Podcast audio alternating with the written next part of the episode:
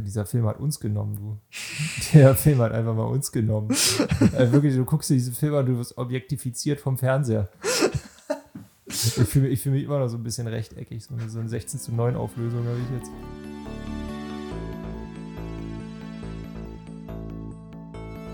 Herzlich willkommen zu Cine Royal, euer unabhängiger Filmpodcast mit mir, Dani, und meinem Gast heute, dem Dinjo.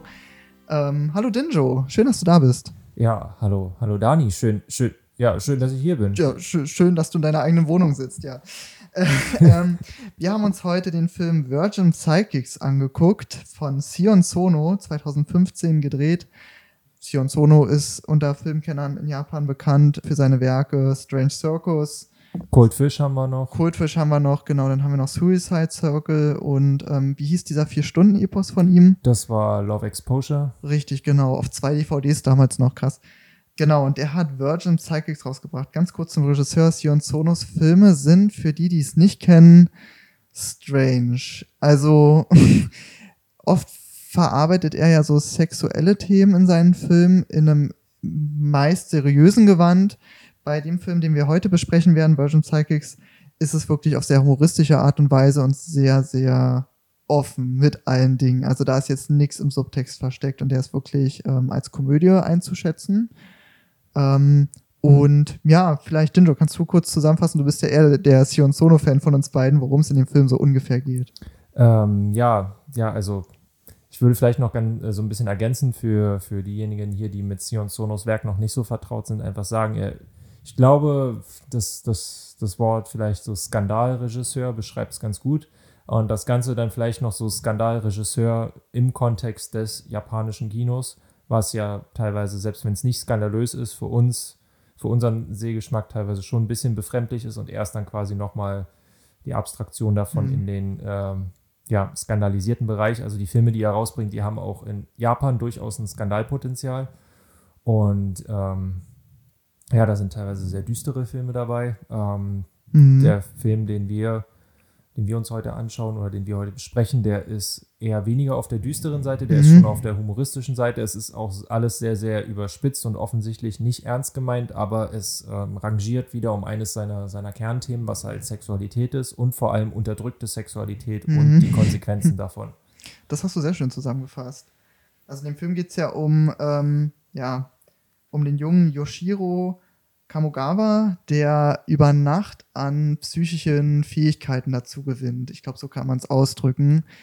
Ähm, und entdeckt dann in, in seinem Umfeld, also in seiner Schule, es ist ja noch ein, ein Schuljunge, ähm, dass Leute in seinem Umfeld oder beziehungsweise Mitschüler und Mitschülerinnen halt ähnliche Fähigkeiten haben, die sich meistens darauf belaufen, dass sie Gedanken lesen können oder aber sich nackt in die Umkleidekabine der Mädchen teleportieren können. Also 80 Prozent geschätzt der Fähigkeiten sind absoluter sexueller Bullshit. Also damit kann man nicht viel mit anfangen. Also ich glaube sogar 100 Prozent der Fähigkeiten war ja, es war ja auch der Kontext, in dem sie die Fähigkeiten erlangt haben, war ja quasi ähm, so Disclaimer, das wird jetzt, also wir können über diesen Film nicht reden, ohne äh, sexuell in gewisser Weise spezifisches Vokabular zu benutzen. Versuchen das natürlich alles mit den anständigen Wörtern, aber naja, äh, wir gehen jetzt gleich zur Sache. Also die Leute, die alle diese Fähigkeit bekommen haben, haben äh, sich alle in der Nacht, als sie diese Fähigkeit bekommen haben, selbst befriedigt. Mhm. Das traf auf die alle zu und dann haben sie eine besondere Fähigkeit bekommen, zum Beispiel jetzt von dem Hauptcharakter, dem Yoshiro, war halt, dass er Gedanken lesen konnte.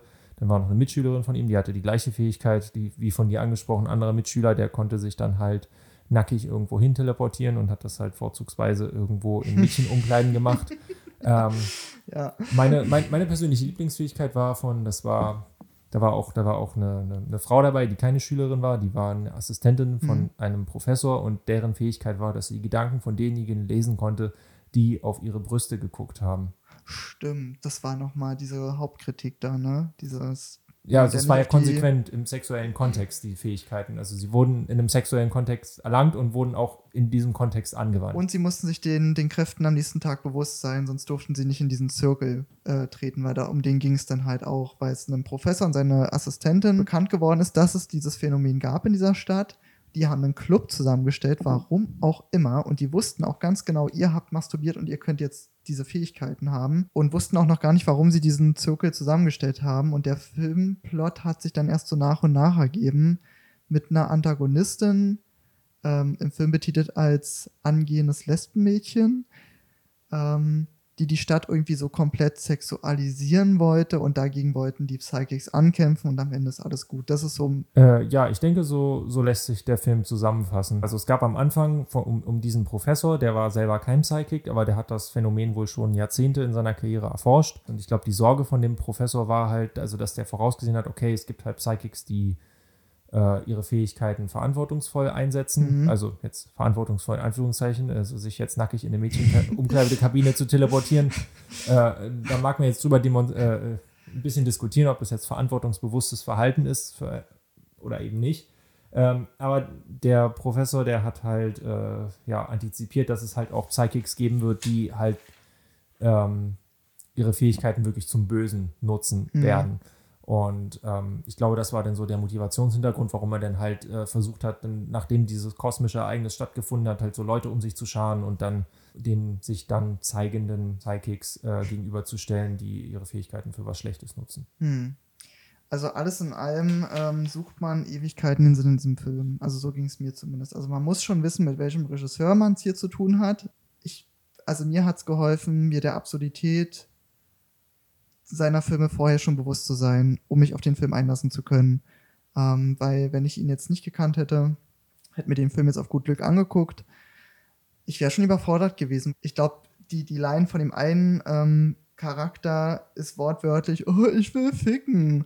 Und das sagt er, wie oft in dem Film? 15 Mal bestimmt. Äh, ja, kann, kann hinkommen so eine andere Aufgabe hat er nicht, außer mit seiner Bauchtasche da zu wackeln. Ich habe mir sogar den Namen von ihm aufgeschrieben, Teru. Ja, warum auch immer, weil der ist auch ein Psychic. Und was war seine Fähigkeit, außer dass der irgendwie Dauer.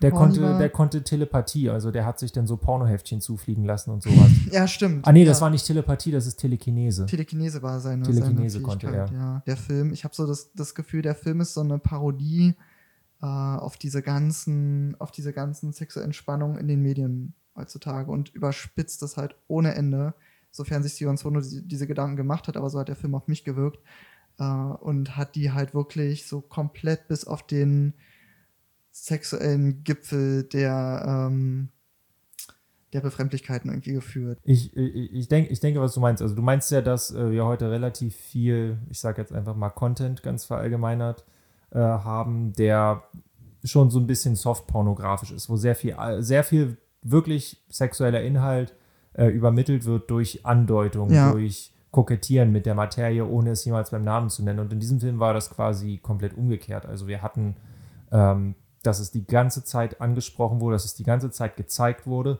in aller Offenheit. Am Anfang des Films war das dann noch interessant, weil es wurde komplett offen gezeigt, es wurde offensiv angesprochen, aber gleichzeitig war die Reaktion noch so, wie man normalerweise darauf reagieren würde. Also das Umfeld, wenn denn da jemand, ähm, ich sage jetzt mal, offensichtlich eine Erektion bekommen hat und damit auf Schulmädchen gezeigt hat, dann war das halt so, oh, was ist hier los? Dann war mhm. halt, dann waren die halt echt auch alle empört und sauer und äh, ja, zu Recht, ja. Ja, halt, halt, halt auch zu Recht. Und das war dann durchaus äh, häufiger äh, das, das, das Moment, zumindest am Anfang des Films, ähm, weil eben halt diese Sachen alle so offensichtlich dargestellt wurden aber gleichzeitig wurde darauf noch so reagiert, als ob es nicht offensichtlich wäre.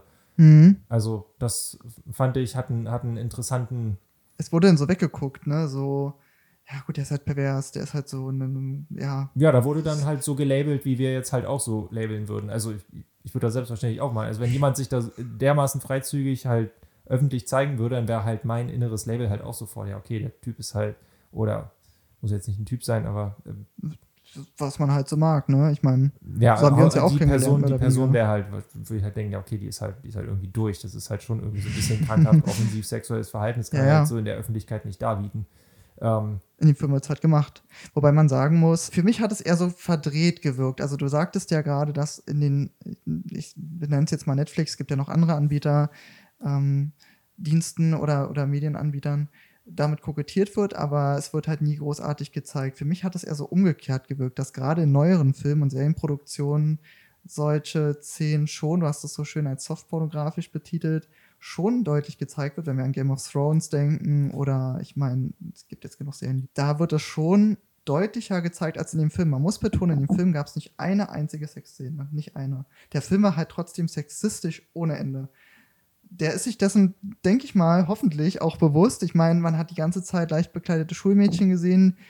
Die Kerle waren irgendwie dauergeil und hatten auch einen schlecht animierten CGI-Ständer. Ich meine, da ist an einer Stelle der, der Schultisch hochgeflogen, weil der Typ so eine Latte bekommen hat. Die Lehrerin, naja gut, von der müssen wir, du warst ja sehr angetan von der, hat Ja, die ganze äh, Zeit Die, die, Figur, die Figur der Lehrerin, auf die, auf die komme ich immer noch nicht so richtig klar. Das war, also die war sowas von übererotisiert, wie die, also inhaltlich muss, muss man noch dazu ergänzen, dass unser Protagonist Yoshiro auch weiter zur Schule gegangen ist. Nebenbei hat er halt, war er halt in diesem, in diesem Club der Hochbegabten mit ihren Fähigkeiten, aber der Schulalltag wurde trotzdem weiterhin gezeigt. Nebenbei haben sie halt gegen dieses Böse gekämpft, wo weder die Helden im Film noch wir als Zuschauer wahrscheinlich noch Sion Sono zu dem Punkt des Films wusste, worum geht's eigentlich. Also letzten Endes der Plot war, dass das Böse, ohne jetzt großartig zu spoilern, halt diese Antagonistin war, die die ganze Stadt sexualisieren wollte. Aber warum? ja, die Handlung nahm dann so ein bisschen, so, kam dann so ein bisschen in Fahrt, oder was heißt, kam in Fahrt, äh, erschloss sich dann ein bisschen, als dann die Antagonistin äh, ja quasi vorgestellt wurde und dann war halt so ein bisschen klar, okay, jetzt ist so ein bisschen die, die, die, die Gruppe der guten Psychics irgendwie gegen die Machenschaften der Antagonistin, also das ist ja ein altbekanntes Plotbild, damit Mhm. kon konnte ich dann irgendwie, konnte ich dann irgendwie leben. Äh, zwischendrin werden einem natürlich ständig irgendwelche, äh, waren dann halt ständig tanzende Frauen in Unterwäsche in jeglichen Situationen oder anderer aufreizender Wäsche. Also ich glaube, da wurde wirklich jegliches Fetischbild abgedeckt, was es so gibt. Und das teilweise auch gleichzeitig in einem Szenenbild fand ich durchaus, durchaus beeindruckend. Also wirklich, da, das war, da, da war wirklich eine hohe Dichte dann. Ähm, zu, zum Schluss dann so ein bisschen, ja, ja, was heißt zum Schluss? Um nicht zu spoilern, aber wie du es angesprochen hast, Mhm. ich glaube, äh, als dann so die Message rüberkommen sollte, warum denn jetzt eigentlich diese, diese Antagonistin da ist und deren Motiv war halt so ein bisschen ganz klassisch, ja, okay, die Menschheit ist schlecht, die benutzte dann noch so ein bisschen so eine Formulierung, die sehr klar nach Klimawandel klang. Hm, Das stimmt. fand ich, wirkte dann kurz so ein bisschen deplatziert. Das war so, okay, in diesem ganzen Film habe ich jetzt wahrscheinlich äh, 120 Mal Brüste durch die Kamera wackeln sehen und jetzt wow, Klimawandel. Das ist halt der Grund, warum wir jetzt Brüste wackeln sehen. Also die Brücke, ja, okay, aber es ist halt, ist auch, war, war halt auch lustig, war wahrscheinlich auch nicht so wirklich ernst gemeint, aber es Mhm. war dann halt so quasi, der, die, die Antagonistin war dann quasi die missverstandene Wohltäterin, was ja, glaube ich, ja, vielfach, vielfach genutztes Motiv ist. Ja, und die wurde dann auch einfach, ähm, Achtung, Spoiler, so mir nichts, die nichts besiegt. Die hat sich irgendwie auch permanent irgendwelche Klone geschaffen, die dann aber sehr schnell enttarnt werden konnten. Auf der Seite der Helden gab es halt eine Frau, die konnte auf den Finger,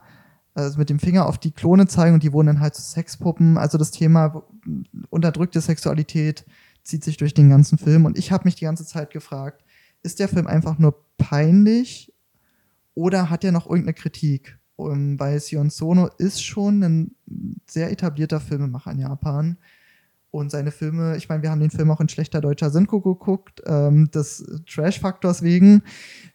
Die Filme werden ja auch hier bei uns dem Westen halt lokalisiert. Also da gibt es schon einen Markt für. Daher habe ich mich gefragt, was, was ist der tiefere Sinn von diesem Film? Ich meine, hast du da eine Gesellschaftskritik oder irgendwas reingelesen? Weil ich habe mich halt die ganze Zeit gefragt, ja, ja, soll der Film irgendwas kritisieren? Soll ich, soll ich, soll, oder hat er einfach irgendwie frei Schnauze irgendwas gemacht und sollte der Film einfach nur albern und unterhaltsam wirken? Weil irgendwie im Subtext war da schon was vorhanden, finde ich.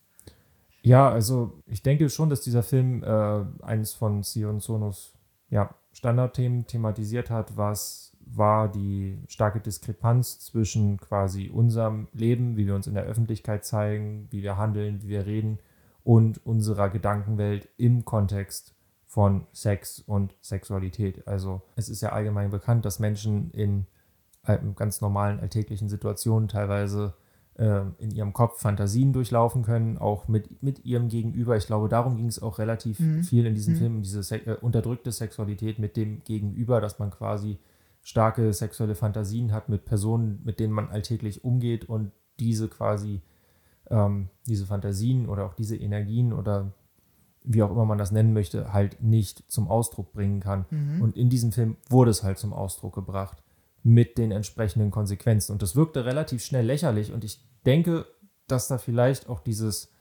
äh, trashige Ko Komödienformat Mhm. äh, vielleicht auch das, das, das richtige Format ist, weil wenn man sich jetzt die Frage stellt, okay, wenn, was wäre, wenn, wenn das jetzt wirklich mal, äh, wenn man das jetzt wirklich mal versuchen würde, sich real vorzustellen, wenn jetzt jemand quasi so seine ganzen geheimen sexuellen Fantasien und Gefühle plötzlich einfach so alltäglich offenbaren würde. Das hätte relativ schnell was Trashiges und in Mhm. gewisser Weise was Komisches, solange es nicht in irgendeine bedrohliche, gruselige äh, Richtung geht. Und das glaube ich, vielleicht auch an dieser Stelle in diesem Film, das hatte alles nichts mit irgendwelchen ungesunden sexuellen Verhalten zu tun. Das, glaube ich, sollte alles noch im, im Bereich Ja. dessen sein, was äh, ja. Ich glaube, das war auch vorsätzlich so, weil ich glaube, es ging in diesem Film mehr darum, um die Andeutung und um den, um den Gedanken, als quasi jetzt um den Akt an sich Richtig, oder genau. quasi ja, jetzt die, die gelebte Sexualität. Es ging in diesem Film um die nicht gelebte Sexualität. Und das fand ich aber auch sehr geschickt gemacht, weil mh, in den meisten Serien, die ich so konsumiert habe in der Vergangenheit, äh, wurde das Thema schon behandelt, aber es ist dann meistens ausgeartet in Pornografie. Also ich habe schon auch genug, nicht nur aus dem asiatischen Raum, sondern auch aus dem amerikanischen, deutschen Raum, gerade auch die Deutschen oder wenn wir an die Franzosen denken. Ähm, da wird es ja oft wirklich sehr offensiv behandelt und immer so aufgelöst. Ich meine, man sieht, ein Mann und eine Frau sind Protagonisten in einem Film und du weißt ganz genau, die können die Finger nicht voneinander lassen. Das hat der Film halt komplett dafür, dass der Film 115 Minuten unterdrückte Sexualität behandelt, nicht einmal gemacht. Und das fand ich wirklich gut, gut gelöst. Und wie du schon sagst, dieses Thema wird ja auch sehr gut behandelt, dadurch, dass ja die, ich sag mal, Auserwählten in dem Film auch Gedanken lesen können. Das heißt, die haben schon schmuddelige Gedanken, aber ihr Gegenüber kann es halt lesen. So, und dadurch können wir als Zuschauer das halt auch hören, was er halt gerade denkt. Und das ist halt immer ungeschont gewesen. War immer, oh, die finde ich jetzt schon ganz schön heiß. So, ho, ho. Klar finden wir das dann lustig äh, als Zuschauer. Und ich will auch nicht sagen, dass das wär, dass der Film jetzt ein, ähm, ja, ein filmwissenschaftliches Meisterwerk ist, was jetzt irgendwie in Museen gezeigt werden sollte. Es ist halt immer noch Unterhaltungskultur gewesen. Aber trotzdem hatte der Film eine Schicht mehr, als man ihm zu, beim ersten Mal gucken vielleicht zumuten würde, wenn du mich fragst. Ja, ja, da stimme ich, da stimme ich voll und, voll und ganz zu. Und ja, ich meine, Sion Sono ist eine sehr etablierte Größe im japanischen Kino, auch im internationalen Kino. Ähm, wenn man das nicht weiß und diesen Film gezeigt bekommt, so komplett ohne Kontext, dann äh, ist es wahrscheinlich möglich, den äh, vorschnell als etwas abzutun, was er nicht ist. Aber ich bin der Meinung, dass da durchaus viel, vielschichtige Messages mit Mhm. dabei sind bei diesem Film. Äh, was ich noch spannend fand, was du angesprochen hast, Mhm. war äh, die Fähigkeit der Psychics, was ja zumindest ähm, ja, nach dem deutschen bzw. englischen Titel The Virgin Psychics scheint es ja wichtig zu sein, Mhm. dass es diese Psychics im Film gibt.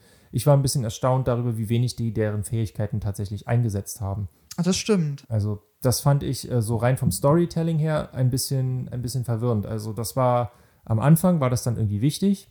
Das ist so, als die, als die Psychics alle vorgestellt wurden, haben die halt alle einmal alle ihre Mhm. Fähigkeit gezeigt.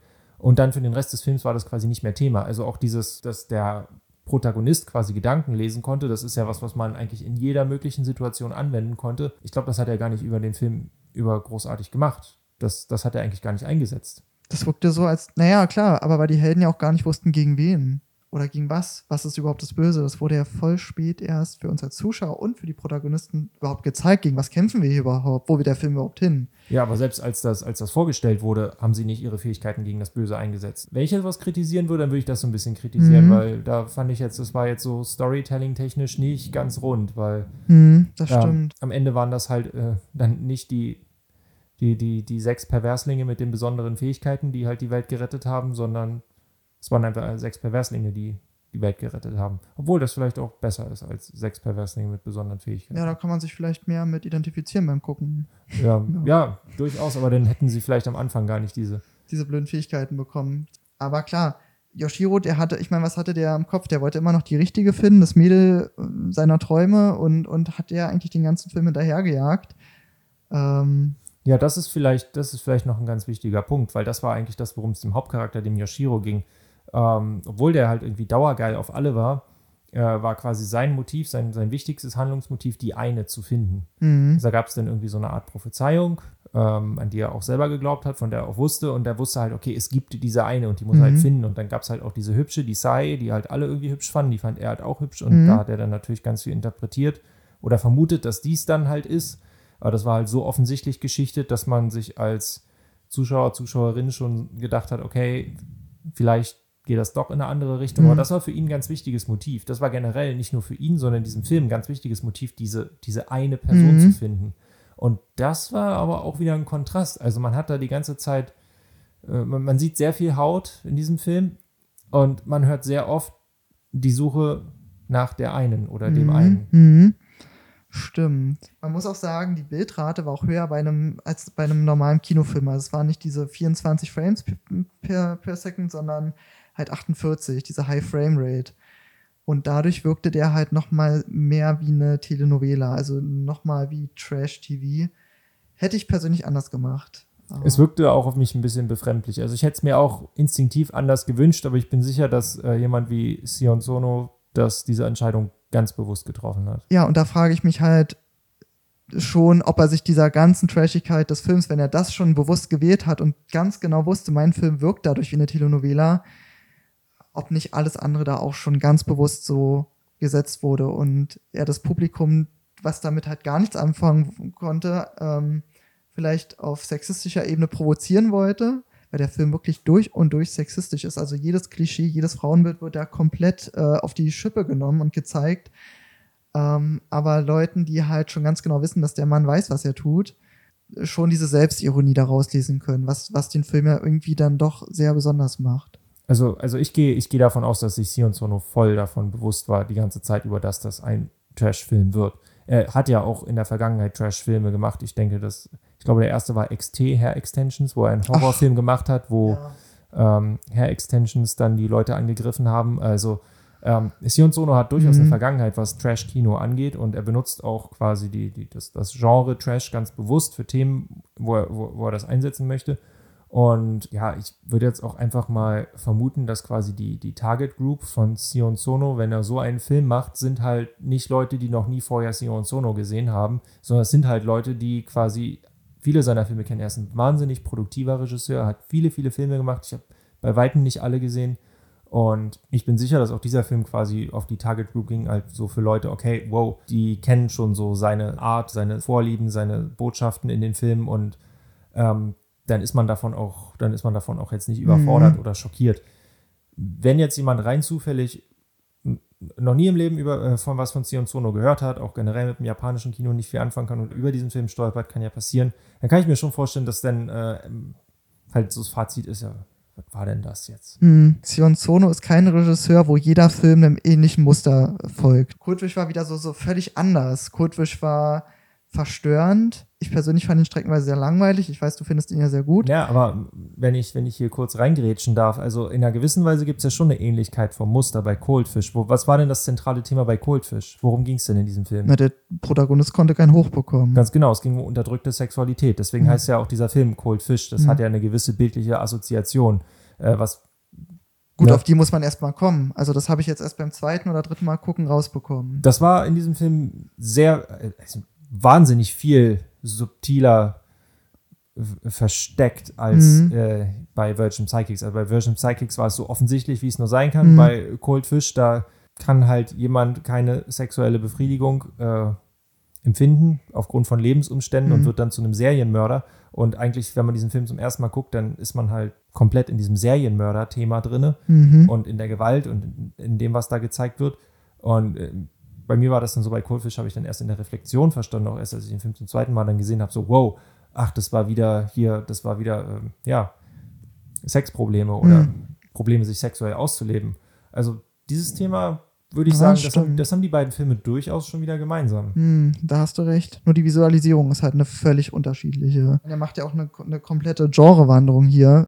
Vergleich mal einen Coldfish oder einen Strange Circus. Ich meine, in dem Film ging es auch um, um Sexualität, wenn auch um negativ ausgelebte, um Virgin Psychics. Ich meine, da ging es um notgeile Schulmädchen und Schultypen. Und du hattest halt eine, eine, eine Komödie.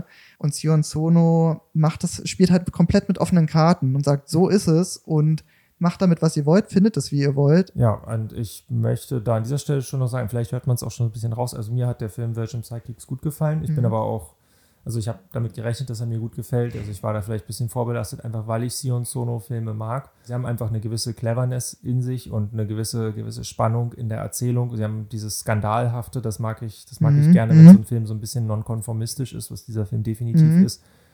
Ich finde den Film, äh, ich mag Sion Sono technisch sehr gerne. Ich mochte da Szenen wieder eine Menge, äh, wenn da eine Reihe Leute in Schuluniform und mit Krawatte und. Jackett stehen und gleichzeitig steht da halt auch eine Frau in, äh, erotischen, erotischen Strapsenkostüm und sie alle schauen einer schockiert einer wegfahrenden Kamera hinterher und das ist eine vollkommen ernst anmutende Szene und man schaut sich das einfach an und man sieht diese, was waren das, sieben Herren in ihren blauen Anzügen und diese eine Frau da und sie alle komplett in der gleichen Bewegung und man merkt halt so, okay, da gibt es so diese Diskrepanz, das kann doch nicht ernst gemeint sein an dieser Mhm. Stelle. Das, das, das mag ich sehr gern und das sind Momente, die auch immer wieder, immer wieder kreiert und ja, auch was du angesprochen hast mit also das ist ja, das ist ja dann offensichtlich. Es ist so offensichtlich, dass es Verwirrung erzeugt. Mhm. Aber ich selber, mir, mir stößt das auch immer so ein bisschen sauer auf, wenn ich jetzt, was weiß ich, was, was mir angucke, was irgendwie als ein Thriller oder, mein Gott, als eine Komödie oder weiß der Geier, als Hm, was hm. vermarktet wird, angekündigt wird. Das ist im Trailer und ich, ich gucke es an und nach, manchmal fängt das sogar direkt mit einer Sexszene an, die auch teilweise relativ explizit ist, wo Mhm. man schon so genau sieht, okay, welche Praktiken werden jetzt an, angewandt.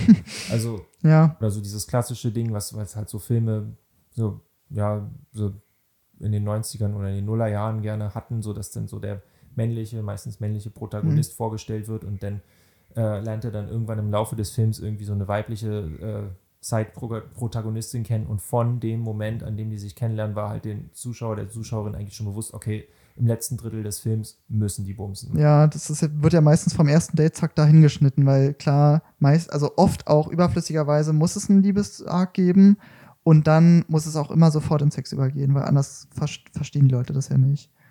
Ja, da stimme ich dir, da stimme ich dir komplett zu. Ja, genau. Und das, das, das ist dann halt irgendwie, das ist so, das ist so ein bisschen monoton, das ist so ein bisschen, das ist so ein bisschen langweilig. Virgin Cyclics hatte das alles äh, durchaus ein bisschen spielerischer und lockerer interpretiert. Da liegt halt alles in der richtigen Schublade irgendwie. Das finde ich. und da gibt es eine Menge. Schubladen in diesem Film. Also Oh sie ja. werden alle bedient, habe ich. Viele Höschenschubladen vor allem.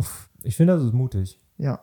Und wenn sich jemand diesen Film angucken möchte, dann ja, auf alle Fälle mit, kann ich nur empfehlen, mit dem, und vorher nicht Sion Sono gesehen hat, dann, dann schon mit dem Hintergedanken so, dass dieser Film durchaus hin und wieder provozieren möchte Mhm. und auch mit seinen, mit seinen Bildern Reaktionen hervorrufen möchte. Mhm. Ähm, und dass man den vielleicht nicht durch eine, dass man diesen Film nicht zu engstirnig sehen darf. Vielleicht, weil er auch so nicht gemeint ist.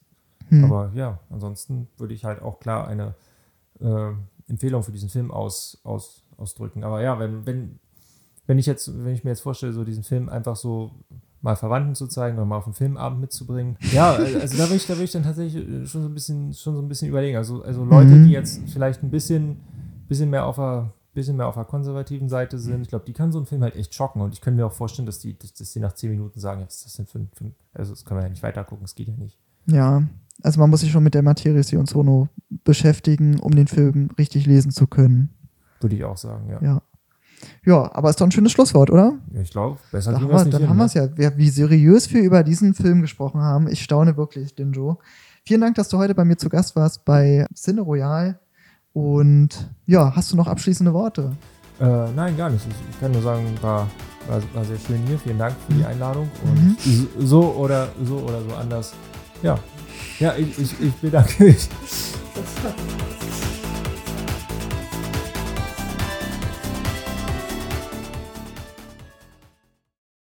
Ich nehme nicht, für- ich nehm nicht für 20 Leute, ich nehme nicht für 200 Leute irgendeinen Oma kannst dich lassen Podcast auf.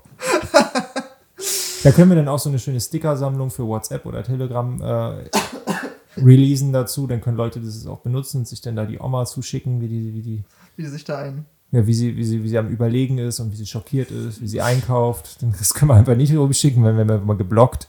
Ja.